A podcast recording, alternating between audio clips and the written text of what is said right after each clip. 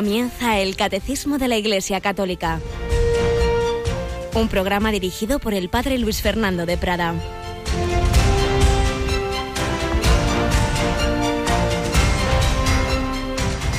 Se levantó de madrugada cuando todavía era muy oscuro. Se marchó a un lugar solitario y allí se puso a orar. Simón y sus compañeros fueron en su busca y al encontrarlo le dijeron, Todo el mundo te busca. Él les responde, vámonos a otra parte, a las aldeas cercanas, para predicar también allí, que para eso he salido. Alabado sean Jesús, María y José. Muy, muy buenos días, muy querida familia de Radio María. Bueno, pues ya hemos terminado esta etapa, este mes intenso, litúrgico, Adviento, Navidad y también en la vida de Radio María, esa campaña en la que hemos compartido pues tantos momentos bellos de familia, de unión, de oración, de gestos de generosidad, de caridad, los testimonios de lo que hace Radio María en vuestra vida. Evidentemente termina la campaña, pero no termina esta comunicación ni tampoco termina esa vuestra ayuda porque en el día a día Radio María vive gracias a tanta gente buena que la sostiene con su oración, con su voluntariado, absolutamente imprescindible. Ya lo he contado muchas veces, cuando otras cadenas se enteran de que emitimos 24 horas, 7 días y piensan, pues tendrán más o menos el personal que nosotros, que pueden ser de 100, 300 personas, 900, pues no, no, no llegamos a los 30, ni siquiera todos a la jornada completa se quedan y dicen, ¿cómo es posible? Bueno, pues porque luego hay centenares de voluntarios, claro. Así que voluntariado y luego económicamente tampoco se lo creen, que podamos subsistir sin publicidad. Es el milagro de la Virgen María en el mundo entero. Y ese milagro en España lleva realizándose casi, casi, casi a ver, a ver, tenemos por aquí a Marta Troyano. Buenos días, Marta. Uy, madre mía, padre, me ha pillado a mí con los cálculos de los números fatal.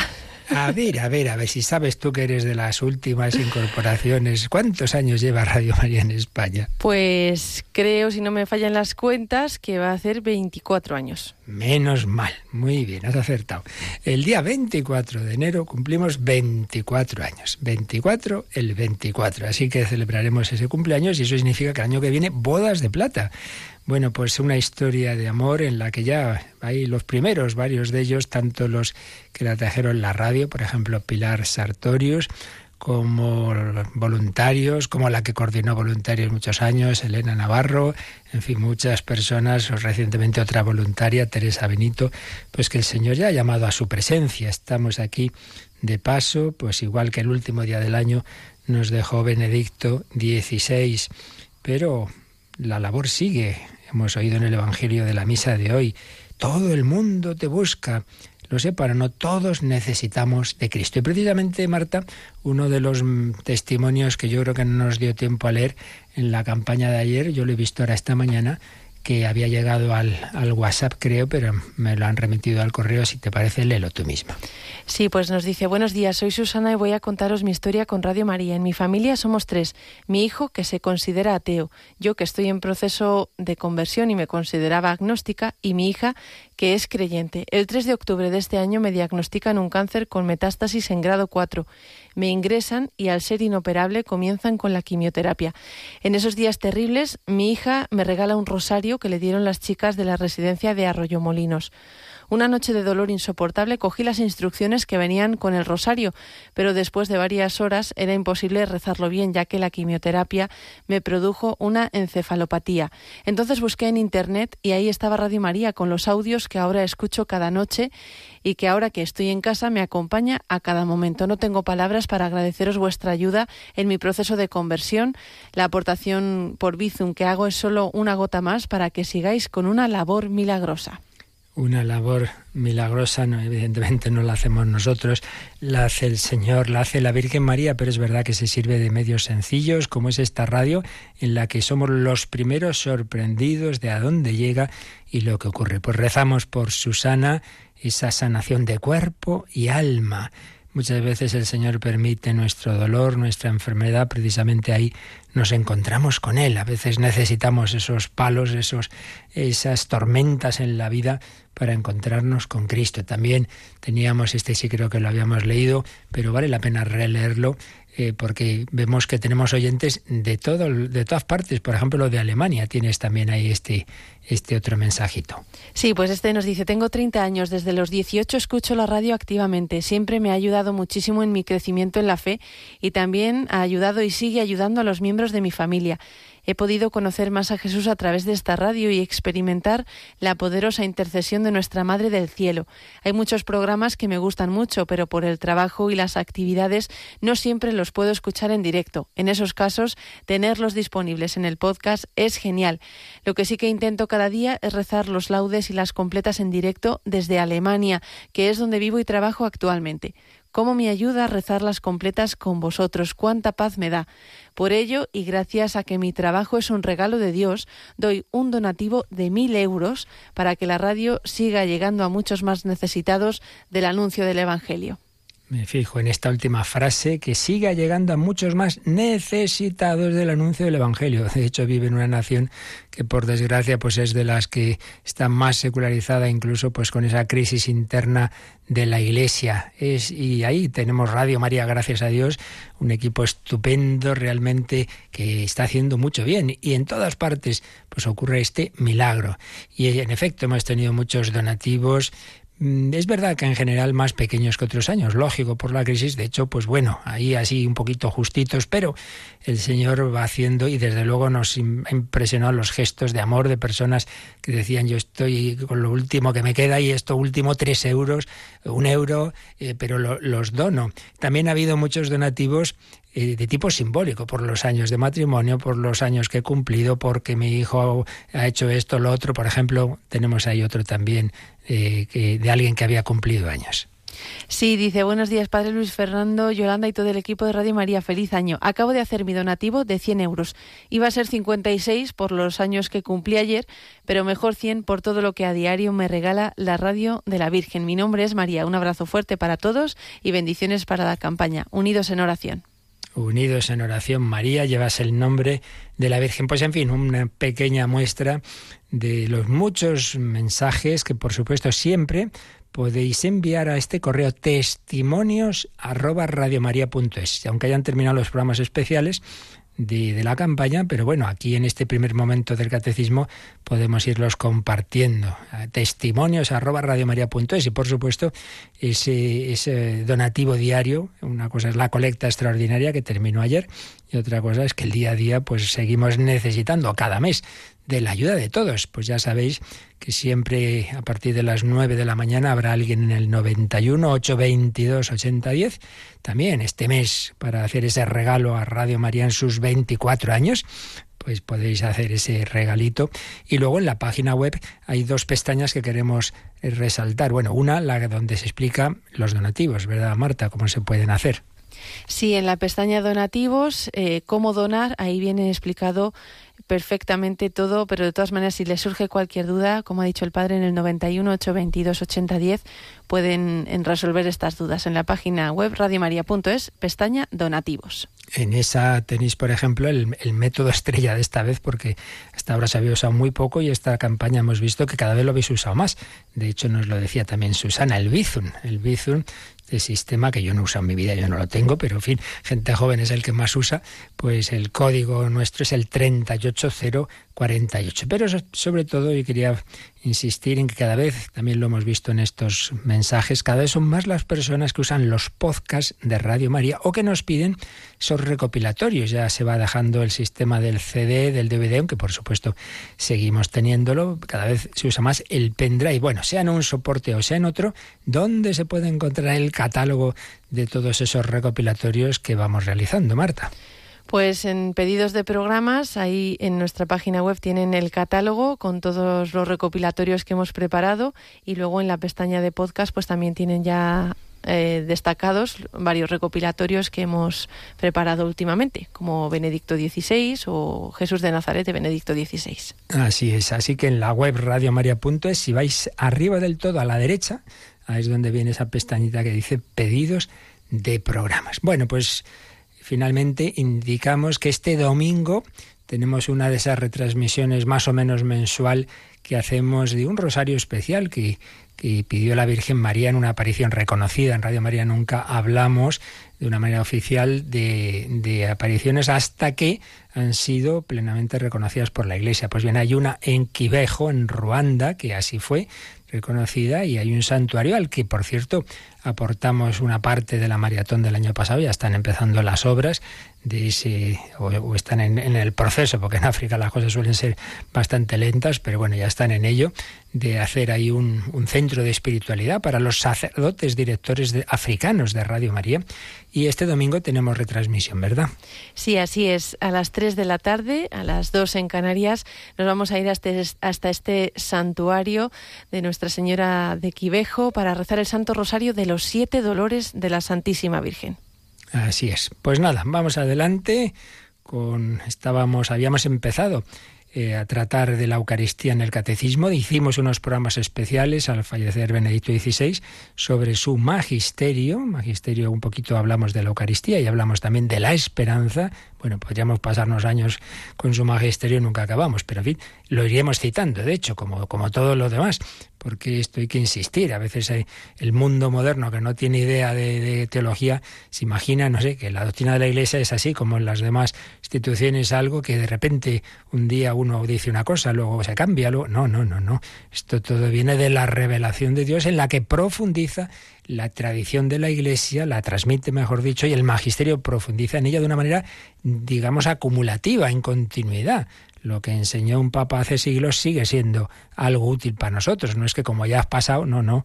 Todo va en, ese, en ese caudal de profundización doctrinal y espiritual que nos va enriqueciendo, pero siempre en continuidad. Por eso seguiremos y seguimos eh, usando, y es lo que hace el catecismo, textos de hace 20 siglos, 15, 6 o 20 años, nos da igual, o de ahora mismo, porque todo es de la misma iglesia. Pues damos gracias al Señor por este gran regalo, pero vamos a retomar ese, esa segunda sección de nuestro programa, esos artículos que escribía años a el que fue un gran periodista y sacerdote que realmente escribía de maravilla y siempre nos da pinceladas buenas para nuestra vida, hoy en concreto, de que sepamos ver las cosas con, esos ojos positivos. Hemos empezado un año, decimos feliz año nuevo y muchas veces nos amargamos porque solo vemos lo negativo. Vamos a escuchar lo que nos contaba en un artículo el padre José Luis Martín Descalzo.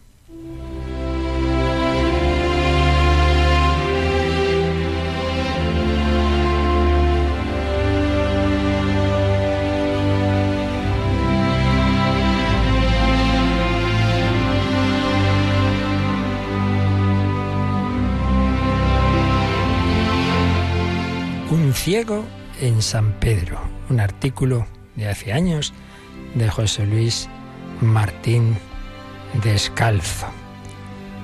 De las aventuras de mi vida, una de las más emocionantes me ocurrió en la plaza de San Pedro, en Roma. La tarde anterior me había llamado un sacerdote amigo mexicano para preguntarme si estaría muy ocupado la mañana siguiente. Era domingo y le dije que no, que los festivos no había sesión conciliar. Esto le ocurrió, por tanto, durante el tiempo del concilio. Vaticano II. Además, por entonces los periódicos españoles tenían la inteligencia de no aparecer los lunes, es verdad. No había periódico, los lunes descansaban, había lo que se llamaba la hoja del lunes. Bueno, ¿podía entonces hacerle un favor? inquirió el mexicano. No a él personalmente, aclaró, sino a un amigo suyo que necesitaba que alguien le explicase la Basílica de San Pedro. Le dije que sí, pero insistió mi amigo con una voz cargada de misterio. Este es un turista muy especial. ¿Algún personaje? Pregunté. No, un ciego. Hizo una pausa aprovechando mi desconcierto y añadió, ¿quiere ver la basílica? Y yo he pensado que no la vería mal a través de tus ojos. Aquella noche me acosté nervioso. ¿Sería yo capaz de hacer ver la basílica a un ciego? cómo explicarle naves y columnas, cúpulas y retablos. Las sorpresas empezaron cuando Lorenzo Tapia, que así se llamaba, descendió del autobús 64, que paraba justamente a la puerta de la sala de prensa y a 200 metros de la Plaza Vaticana. Tendría como 25 años. Pero, ¿cómo te han dejado venir solo en autobús? Oh, sonrió con sus ojos apagados. Estoy acostumbrado a ir solo por Los Ángeles, la ciudad donde vivo. Ya no es fácil que me asuste. Pero ¿cómo te orientas? ¿Con radar? Ah, no, siguió riendo. No tengo ningún radar. A veces tropiezo, como todos los ciegos, pero soy ágil, ágil, y no suelo caerme. Y si me caigo, no me voy a enfurruñar por eso. También los que veis tropezáis, ¿no? Lo más que me puede ocurrir es que me pegue con un muro, pero eso me hace gracia. Tal vez sí tengo un radar, la alegría y la decisión de hacer las cosas lo mejor, lo mejor que puedo. Yo había comenzado a temblar, os lo aseguro. Le pedí que nos sentáramos un rato antes de ir a la basílica, y allí en la terraza del café San Pedro me explicó que estaba ciego desde los once años, que al perder la luz vivió mucho tiempo en una terrible agonía hasta que descubrió que dentro tenía un corazón y que eso le bastaba para ser feliz. Desde entonces había decidido no arrinconarse, vivir como si sus ojos continuaran iluminándole, sin acurrucarse en su propio pánico.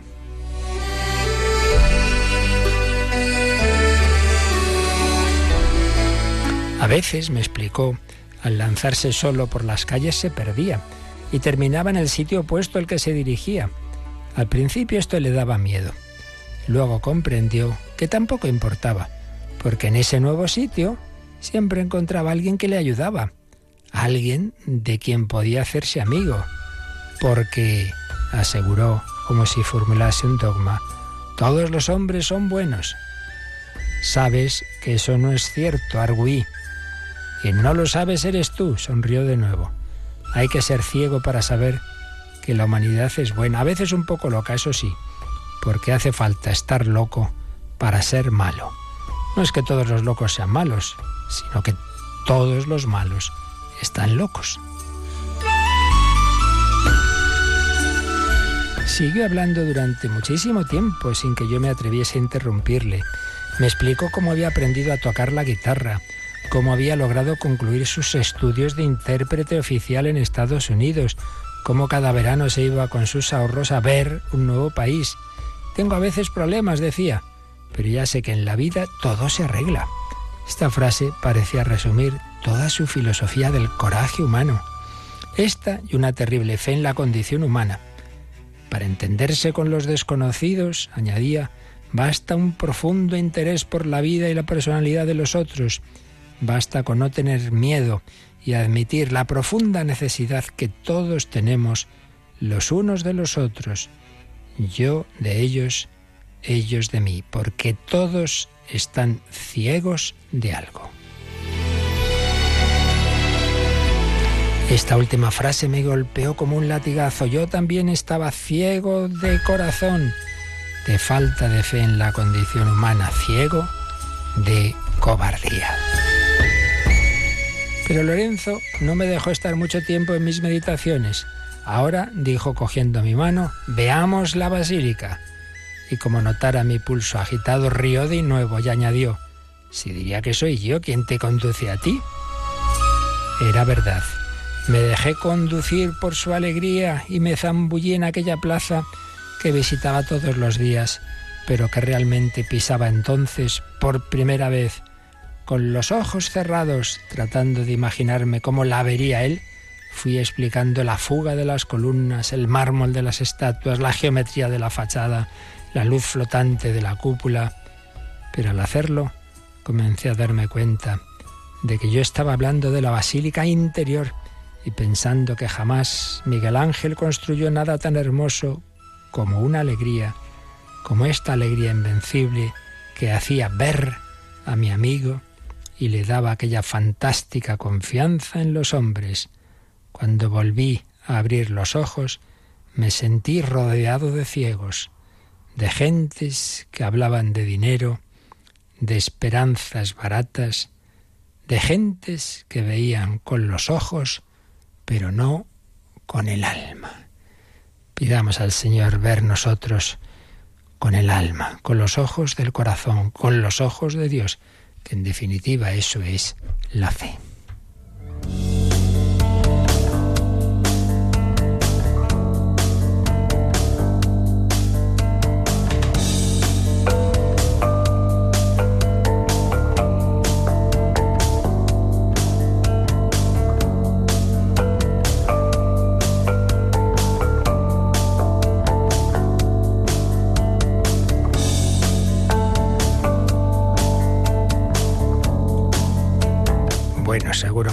Te ha gustado la historia. Pues sí, además contando con que voy a ir pronto allí, pues ya lo voy a ver de otra manera. Mira qué bien. Pues a mirar así, con esos ojos de profundidad. bueno, pues con los ojos de la fe es como hay que mirar más que nada este gran sacramento, pero que ciertamente nos pide la mirada de la fe, la Eucaristía. Os recuerdo que habíamos comenzado a tratar dentro de esta segunda parte del catecismo, que es la liturgia, y dentro de su segunda sección, que son los sacramentos, habíamos tratado del bautismo y de la confirmación, y estábamos comenzando el artículo tercero sobre el sacramento de la Eucaristía.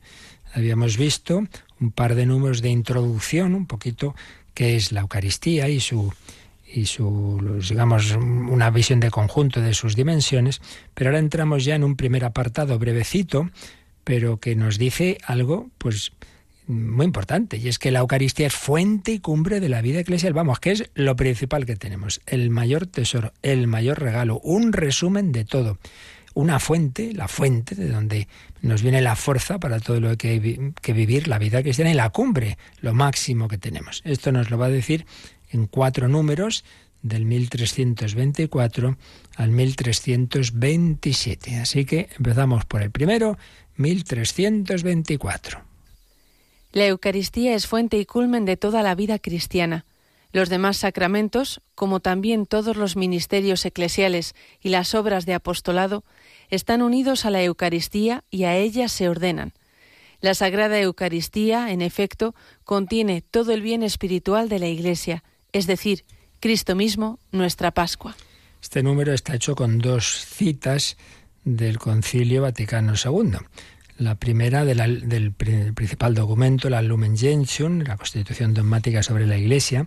La Eucaristía es fuente y cumbre, aunque la primera edición traducía cima, bueno, viene a ser lo mismo. Fuente y cima, fuente y cumbre de toda la vida cristiana. Fuente y cumbre. Fuente es la fuente de donde nos viene esa energía, esa gracia de Dios que permite pues todo, permite que tengamos esa visión de fe, que tengamos la fuerza para amar, que nos nos da, nos va transformando el corazón, fuente y cumbre, porque es lo máximo que tenemos. ¿Y por qué? Pues eso nos lo dice la segunda cita, que está tomada del decreto de los sacerdotes, Presbyterorum Ordinis, y dice esto: los demás sacramentos, como también todos los ministerios eclesiales y las obras de apostolado, vamos, todo, están unidos a la Eucaristía y a ella se ordenan. Y entonces la segunda frase nos, ya nos da la pista del por qué porque la Sagrada Eucaristía en efecto contiene todo el bien espiritual de la Iglesia, es decir, a Cristo mismo, nuestra Pascua. Claro, todo, todo, todo en, en, la Iglesia, todo lo que nos da la vida divina, pues es una acción de Cristo. Pero no es de la misma forma la acción de Cristo en el bautismo que en la Eucaristía, porque en la Eucaristía no solo está la acción de Cristo y los frutos de su acción, sino su propia entidad, incluso corporalmente. Porque como Dios, Dios está en todas partes, pero como hombre no es lo mismo, no es lo mismo. La presencia que tienen en la Eucaristía, cuerpo, sangre, alma y divinidad, el hombre Cristo Jesús, ciertamente en un estado glorioso, que ya no está sujeto a las condiciones, a las leyes de la física en este mundo, es verdad, y por eso puede estar a la vez en todos los sitios, eh, quiero decir, en, en todos los agrarios, en el cielo, etcétera, es verdad. Pero, pero, pero hay una diferencia entre esa presencia y otros modos de presencia. Ahí está Cristo mismo corporalmente. Bueno, esto nos cita, nos dice que podemos repasar lo que ya vimos hace bastante tiempo en el número 864. Este número, el catecismo, pues hace muy bien en ayudarnos a relacionar las distintas secciones y partes del catecismo para que veamos precisamente la armonía de la doctrina católica. La verdad es sinfónica.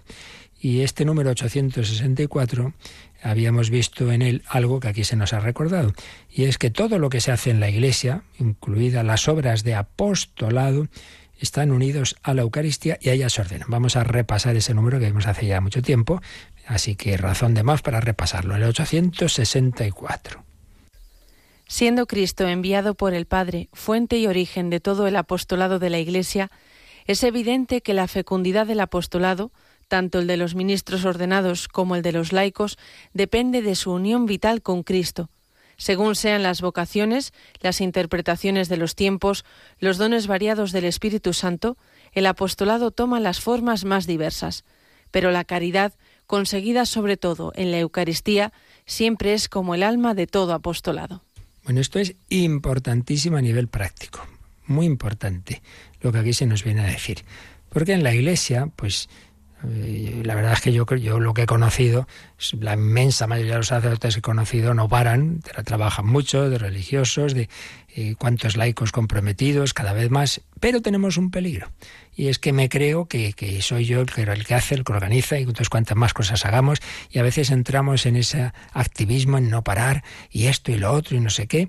Y claro, se nos olvida que esa frase que dice Jesús, sin mí no podéis hacer nada vamos a pensar esto. Yo quiero escribir algo. Quiero escribir, tengo una inspiración, me viene una, una inspiración creativa, pues un, artista, un escritor, entonces voy a escribir, pues lo que sea, una novela, lo que sea, muy bien.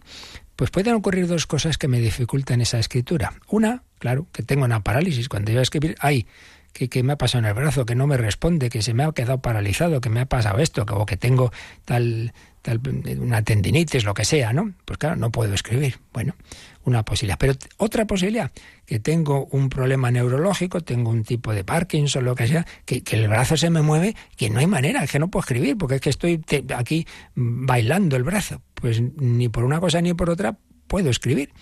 Bien, pues eso es lo que nos puede pasar. Una posibilidad. Estoy paralítico. Bueno, no, no realmente no me muevo, estoy muy comodito, eh, aquí no doy golpe y entonces es la pereza y qué es eso de, bueno, ya, que, le llaman, señor párroco, bueno, bueno, ya, ya iré, ya iré, y tengo ahora mi, mi, hora santa, en la siesta, y aquí se muera el otro, ya, ya, que no hay prisa, hombre, pues, pues, no puede ser. Y, que ese catequista que no prepara la, bien, una posibilidad. Pero la otra posibilidad es la contraria. Estás en mil cosas, corriendo, no atiendes de verdad a las personas porque, porque no llego, porque esto, no estás unido al Señor, entonces no das a Cristo te das a ti mismo, más bien das tus prisas, ni siquiera te das a ti mismo, das tus nervios. Entonces saltas por cualquier cosa y te enfadas y... No, no, no, eso al final no da fruto esos santos que hemos conocido, que no paraban, como Juan Pablo II, como la Teresa, pero uno notaba, y lo nota en otras personas que, uno ha conocido, que hay una actividad intensa y fuerte que viene de Dios y se nota en que se hace con paz, con serenidad, con profundidad, mirando a cada persona, no usándola como instrumentos para, para esa una, labor de, nerviosa, no, no. Eso es, pues claro que sí. Y eso es lo fecundo, lo que viene del Señor. Por eso, los santos han tenido mucho tiempo de oración. Esto es eh, emblemático y se ha recordado mil veces la Madre Teresa de Calcuta y sus monjas, antes de irse por las calles a no parar con los pobres enfermos, pues horas de adoración. Y hubo un momento en los inicios de la Misionería de la Caridad, que esto ya digo, se ha contado varias veces, en que las, las, hermanas le decían a la Madre, Madre, que no llegamos, que es que no nos da el tiempo. Y hacían una hora de adoración por la mañana y dijo la Madre, vamos a hacer dos. Pero bueno, que vaya respuesta más rara. Pues en efecto, desde entonces llegaron mejor las cosas, porque esa, esa mayor dosis, digamos, de oración les daba una fuerza especial, una energía especial. Es que es verdad. Por eso, la Eucaristía es la, fuente de la fecundidad del apostolado, si no mucho ruido y pocas nueces. Y viene aquí esta expresión del Concilio Vaticano II, el decreto precisamente del apostolado de los seglares, Apostólica Nactuositate, en que dice que la caridad, la caridad es el amor de Dios que entra en nuestro corazón, la caridad que sobre todo no se nos da en la Eucaristía, es como el alma de todo apostolado. Por cierto, título de un famosísimo libro muy recomendable, El alma de todo apostolado, que escribió un monje benedictino, Don Sotar. A mí este libro y a otros amigos míos, cuando éramos jovencitos universitarios, nos ayudó mucho precisamente a esto, a, no caer en el activismo, a darnos cuenta de que para hacer apostolado primero hay que dejarse apostolar, dicho así irónicamente, por el Señor, es decir, estar con Él, tener tiempo de oración. Sin tiempo de oración, repito, mucho ruido y pocas nueces. Así que la Eucaristía fundamental para que todo lo que hagamos en la Iglesia sea provechoso, sea fructífero, porque entonces será acción de Cristo y no de mis nervios. Vamos a pedírselo al Señor, que su corazón, su sagrado corazón divino y humano, entre en el nuestro cada vez que estamos en adoración, que comulgamos, cada vez vaya configurando más y más el nuestro para que los demás, a través de mí, descubran su corazón de carne, su corazón que nos ama a cada uno de nosotros.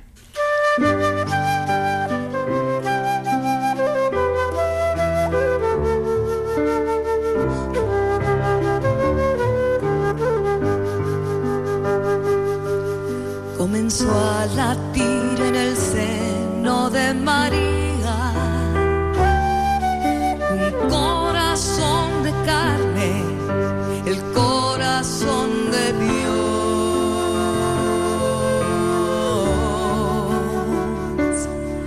Es un corazón que goza cuando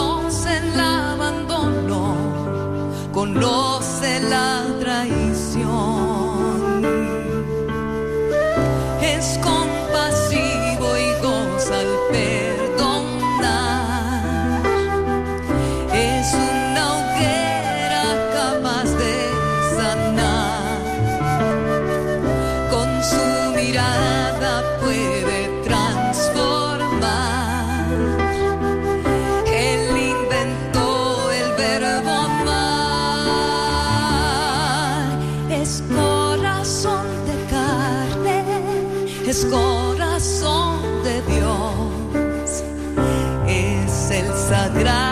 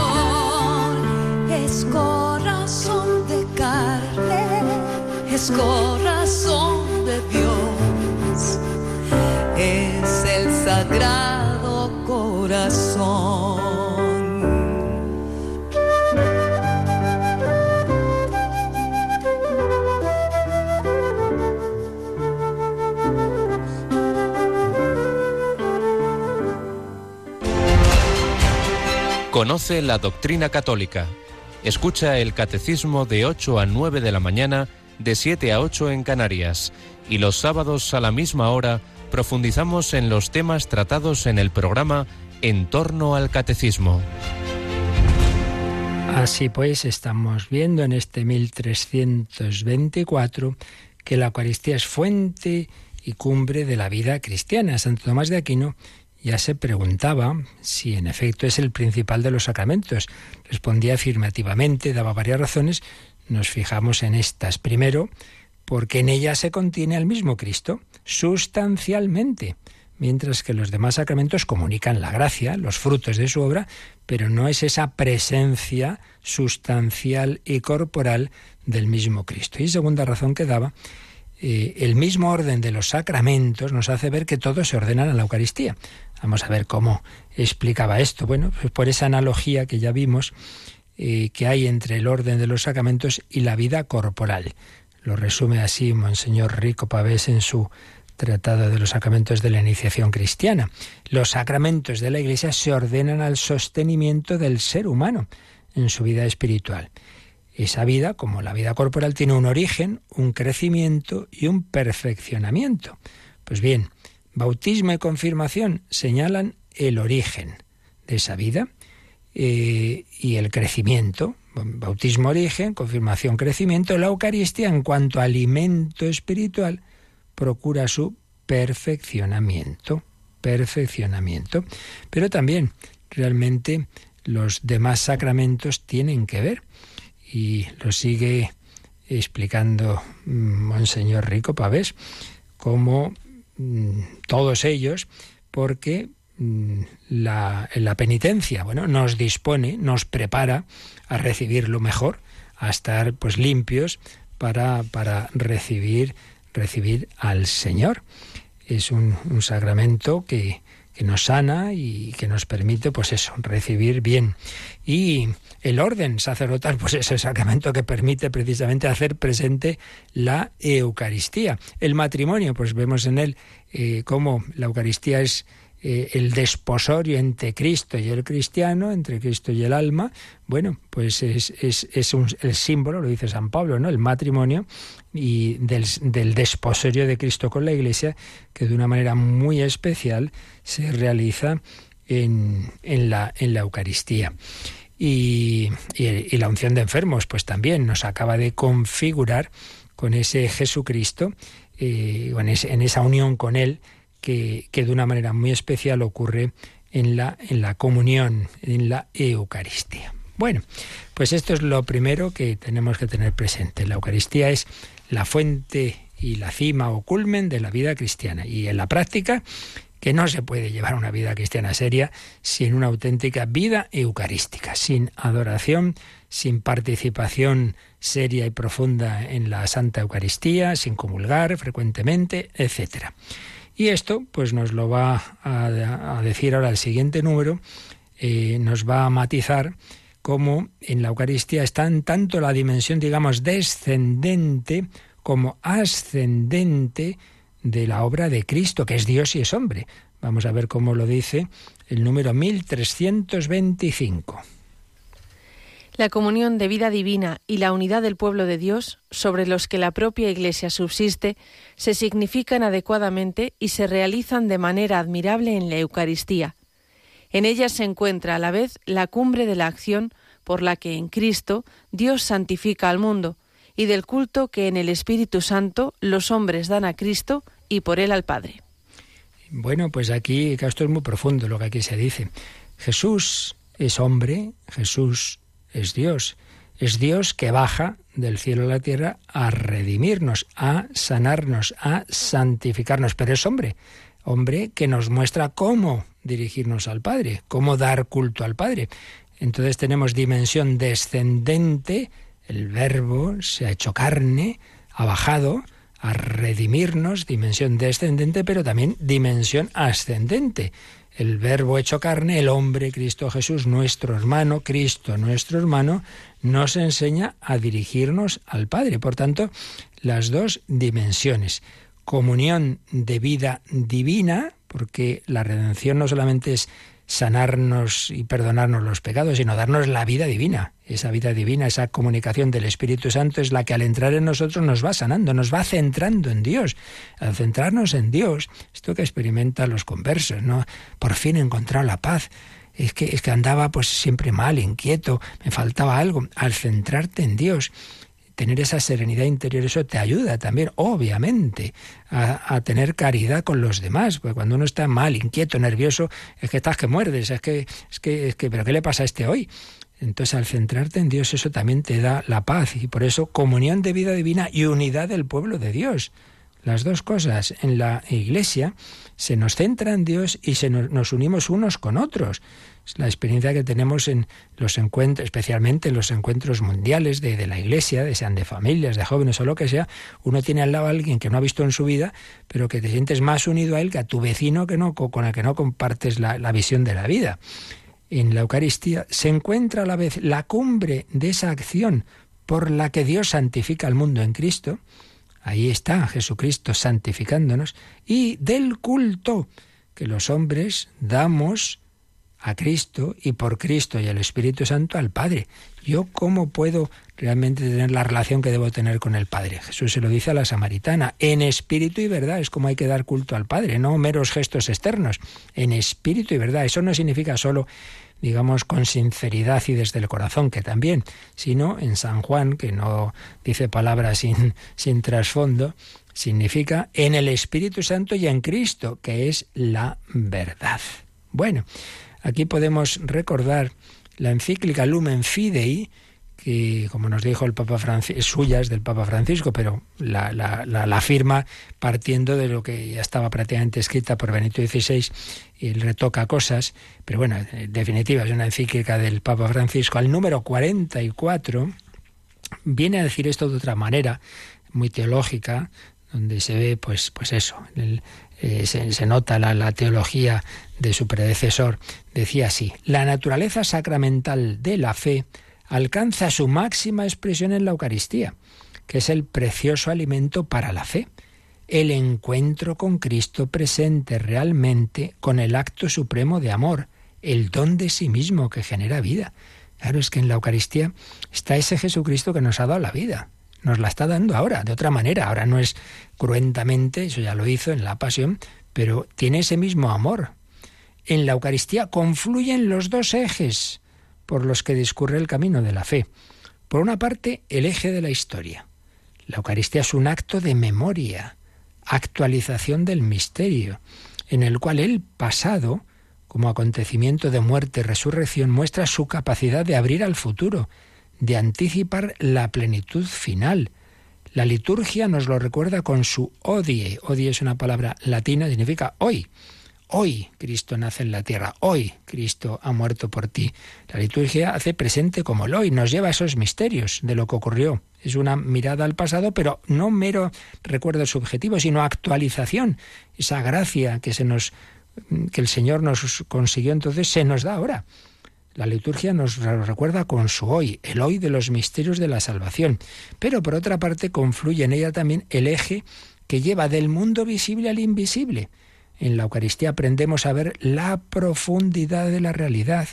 El pan y el vino se transforman en el cuerpo y sangre de Cristo, que se hace presente en su camino pascual hacia el Padre. Este movimiento nos introduce en cuerpo y alma en el movimiento de toda la creación hacia su plenitud en Dios. En fin, que con la Eucaristía estamos tocando en definitiva el misterio de Dios. Por tanto, siempre va a ser algo que nos supere, que nos desborde, que nunca aprovechemos del todo, porque es un océano infinito, pero por poco que nos acerquemos, por poco que pongamos ahí los labios, siempre vamos a enriquecernos. Sí, claro, se entiende que si lo, si lo hacemos con buena actitud, buena disposición, y como decía antes, preparado por los otros sacramentos. Uno no puede comulgar sin estar bautizado, sin estar en gracia y por tanto habiendo confesado si lo necesita, etcétera, etcétera. Pero desde luego es, es, la fuente, vamos, no la fuente de un río, es que ese, como digo, es un océano, porque ahí está Dios hecho carne dándonos su vida, dándonos la vida divina como fruto de la entrega de su vida humana de esa entrega que realizó toda su vida, pero que culminó en la cruz. Padre, a tus manos encomiendo mi espíritu. Y ese espíritu no solo fue su alma, sino que nos comunica el Espíritu Santo como cabeza del cuerpo místico. Bueno, seguiremos viendo esta centralidad de la Eucaristía, pero vamos a dejarlo aquí para meditar en todo ello, para dar gracias y también tenía por ahí alguna consulta y si ahora queréis añadir alguna, nos, nos recuerdan cómo podéis hacerlo. Participa en el programa con tus preguntas y dudas. Llama al 91005-9419. 91005-9419. Puedes escribir un mail a catecismo arroba o escribirnos un mensaje al teléfono de WhatsApp 668 594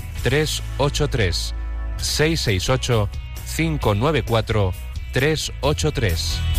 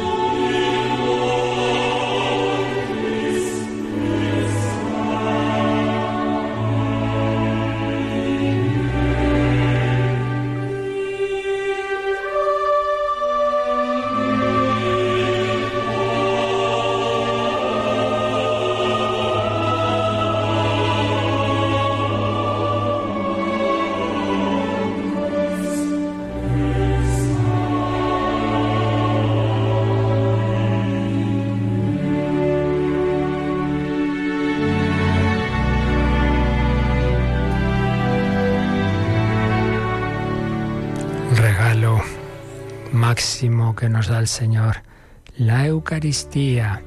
Cuando decían a Santa Teresa, ay, si hubiéramos vivido en tiempos de Jesús, decía, pero bueno, ¿qué tontería es esa? Si le tenemos aquí, si lo tenemos más cerca, antes había que ir a buscar dónde está, está en Cafarnaúm, uh, hay que ir a Cafarnaúm. No, no, ahora lo tenemos aquí, en nuestros sagrarios, gran regalo.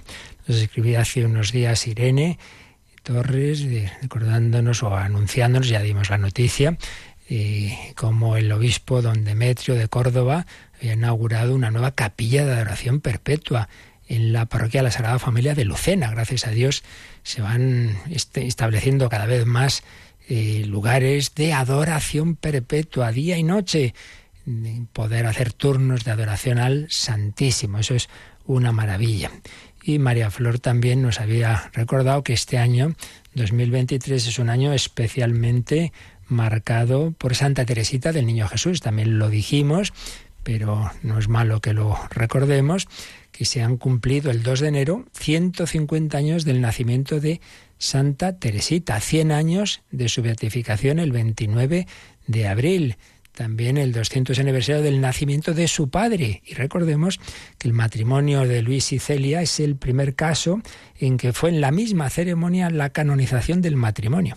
Hay otros casos de, esposos santos, pero que cada uno se canonizó por su lado, digamos, en distintos momentos. En cambio, ellos son los primeros que llegaron a la canonización en la misma celebración. Hay un matrimonio italiano que habían sido beatificados antes, pero los primeros canonizados son Luis y Celia. Y de hecho, pues pronto, en la primera sección de nuestro programa, iremos relatando eh, aspectos de la vida de esta familia. Y también, también recordamos que el año 1997, 97, por tanto, también se cumplen 25 años, todo coincide, fue proclamada Santa Teresita doctora de la Iglesia. Y, oh milagro, la UNESCO también tiene presente este aniversario 150 del nacimiento de Santa Teresita de Niño Jesús, reconociendo su contribución eh, cultural, educativa y espiritual de esta jovencita que murió, no lo olvidemos, con solo 24 años. Y desde su vida de clausura de Carmelita, madre mía, la irradiación que ha tenido, el bien que ha hecho a infinidad de personas, eh, la historia de un alma, su, le pidieron, le mandaron escribir pues el relato de, su vida, en definitiva, y lo que Dios había hecho en su vida, y, es una preciosidad dentro de la sencillez, dentro de su sencillez, de su ingenuidad. Muchas personas se han convertido y acercado a Dios gracias a ella. Pero teníamos una consulta también de Francisco Sánchez, que le ha entrado esta duda. Dice que leyendo la Biblia, segundo libro de los Reyes, capítulo 20, se dice que Dios curó al rey Ezequías que estaba enfermo de muerte y se moría y le pidió a Dios que le curara y Dios le añadió 15 años más de vida. Y en cambio, leemos en la segunda carta de San Pablo a los Corintios, capítulo 12, que San Pablo le pidió a Dios por tres veces que le quitara una espina en la carne. Eso nunca se ha sabido ni se sabrá con certeza qué sería. Puede, puede que fuera una enfermedad, puede que no, ¿eh? No lo sabemos. Pero lo que está claro es que Dios le dijo que no. le dice, te basta mi gracia, la fuerza se desarrolla en la debilidad. Entonces, pregunta Francisco, ¿cuál fue el criterio de Dios en uno y otro caso? A uno le responde que sí, a otro que no. ¿Cómo puedo llegar a entender este asunto? Bueno, Francisco, comprenderás que yo no soy Dios y por tanto yo no sé cuál fue el criterio de Dios. Eso para empezar. Muchas de las preguntas que en mi vida con los grupos de catequesis, de jóvenes, etcétera, he recibido y también en la radio, pues suelo responder esas preguntas al Padre Eterno, no a mí. Pero bueno, dejando aparte que en concreto cada caso, yo solo, eso pues yo no puedo responder, sí puedo decir lo que nos enseña la, teología en sobre este campo de la providencia y de la oración de petición, que en definitiva, a ver si lo consigo resumir en pocas palabras, es esto. Eh, Dios nos va guiando a todos de su parte, pero contando con nuestra libertad, claro, y permitiendo que nuestra libertad actúe bien o mal. Pero de su parte, Él siempre busca nuestro bien supremo. ¿Cuál es nuestro bien supremo? Nuestra santidad, que es nuestra unión con Dios, que se consuma en el cielo. Eso es lo importante. Entonces, de cara a ese fin, de cara a ese fin, mm, nos pide que pongamos medios, y entre esos medios está la oración. Hay cosas que se conceden si se piden. Si ni siquiera las pides, bueno, entonces uno pide. Y puedes pedir cosas espirituales, eso seguro que Dios te quiere conceder. Señor, hazme santo, hazme muy bien. O puedes pedir cosas mm, corporales o materiales, como es la curación de una enfermedad o de un determinado problema, como digo, que no sabemos exactamente a qué se refería San Pablo. Entonces, Dios en su providencia, habrá veces que verá, sí, a esta persona le viene bien esto porque le va a ayudar, aunque por un lado sea una curación corporal, pero eso le va a hacer más agradecido, va a poder unirse más a mí, va a poder hacer bien. Bueno, pues en este caso el Señor ve para él o para las personas que, que tiene encomendadas, va a venir bien eh, para el último fin, que siempre es eso, la, la santidad y la salvación del pueblo de Dios, para ese último fin le viene bien esta gracia concreta que pide ahora, que aunque sea, ya digo, de tipo material, eh, trabajo, lo que sea, le viene bien también espiritualmente, pues muy bien. O no, y entonces eh, parece claro que en el caso de San Pablo, el Señor vio que le venía mejor que se le quedara ese determinado problema, ese defecto, esa enfermedad, lo que fuera, porque si no, y esto ya es una interpretación mía, por supuesto, pero vamos, fundada, y así lo, lo ven muchísimos autores, muchas veces cuando todo nos va muy bien, y yo ya todo lo hago estupendamente y muchas veces al final me hago autónomo, independiente de Dios, eso que decíamos antes, de que me olvido de que sin Cristo no voy a ningún lado. Mientras que si experimento en mí mi debilidad física, psíquica, moral incluso, espiritual, pues eso me ayuda a no creérmelo, a no ser autosuficiente, que es el pecado fundamental, la soberbia. Y San Pablo tenía peligro de soberbia, porque era un hombre con muchísimas cualidades, con muchísimos dones desde siempre, y de hecho él lo dice, ¿no? Él lo dice. Entonces le vino muy bien esa conciencia de que él había sido un perseguidor y esa limitación. Y por eso Dios, el Señor Jesús le dice, te basta mi gracia la fuerza se desarrolla en la debilidad. A veces pedimos cosas que no nos vienen bien espiritualmente. Y como Dios busca nuestro bien supremo, nuestro bien supremo no es que yo ahora esté muy sano, si antes después me tengo que poner malo y morirme. No voy a estar aquí 300 años. Entonces, bueno, pues al rey Ezequías el Señor vio que podía venirle bien a él y, en, en los planes divinos mm, para, para, el reino de Israel el prolongar su vida y otras veces no. Juan Pablo II tenemos un caso muy claro. Moría en ese atentado. Según todo parece, era, era mortal. Y sin embargo, el Señor, a través de María, intervino y lo curó. Y le dio muchos años también de vida, muchos. Más de los 15 de Ezequías. Sí, pero en cambio no le evitó el Parkinson, que lo fue machacando, otro tipo de enfermedades, caídas, no los evitó. Y tuvo una ancianidad físicamente dura, espiritualmente maravillosa una santidad eximia que todo el mundo, incluso sus enemigos de primera hora, reconocieron y se rindieron ante, ella. ¿Veis? Ahí tenemos un caso claro de que Dios puede, en un caso, evitar la muerte, le salvó de la muerte en el atentado, pero en cambio no le quitó ese tipo de, graves de enfermedades, de sufrimientos de, eh, que, que pasó los últimos años de su vida. El fin último es el principal, es esa santidad, esa unión con Dios es, y la salvación en último término, y de cara a ese fin hay mm, aspectos físicos, corporales, materiales, etcétera, que pueden venir bien o pueden venir mal, y Dios sabe más que nosotros, obviamente. Por lo tanto, repito, yo no puedo saber la última razón por lo que Dios en un caso hace un milagro, en otro no, pero sí sé que al final todo es para el bien supremo de cada uno y de la humanidad. Pues nada, a pedir al Señor su gracia y a fiarnos de lo que Él nos conceda. ¿De acuerdo? Pues hoy le pedimos su bendición para que este día, en efecto, pues también sea un paso más en ese colaborar en la, nuestra propia santificación y en el, el testimonio ante los demás, ser instrumentos para que otros conozcan a Cristo. La bendición de Dios Todopoderoso, Padre, Hijo y Espíritu Santo, descienda sobre vosotros. Alabado sea Jesucristo.